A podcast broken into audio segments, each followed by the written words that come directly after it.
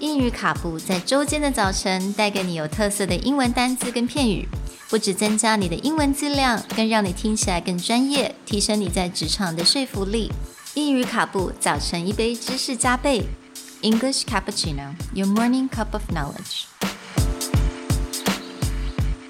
Good morning, everyone, Good morning. and welcome to English Cappuccino, episode 47.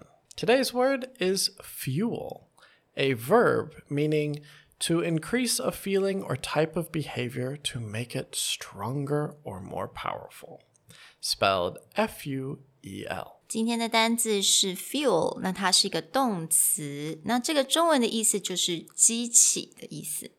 Most often, you'll see fuel used as a noun to describe the substance, like gasoline, that you put in your car or you put in a machine to give it power. But fuel has a verb usage that has the same idea as something will give another thing power, like his anger was fueled by his boss's refusal to listen to him.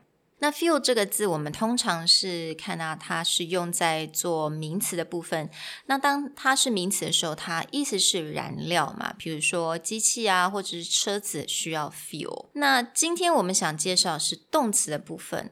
那动词的时候，它就是那种被激起的意思。所以我们今天的一个 example。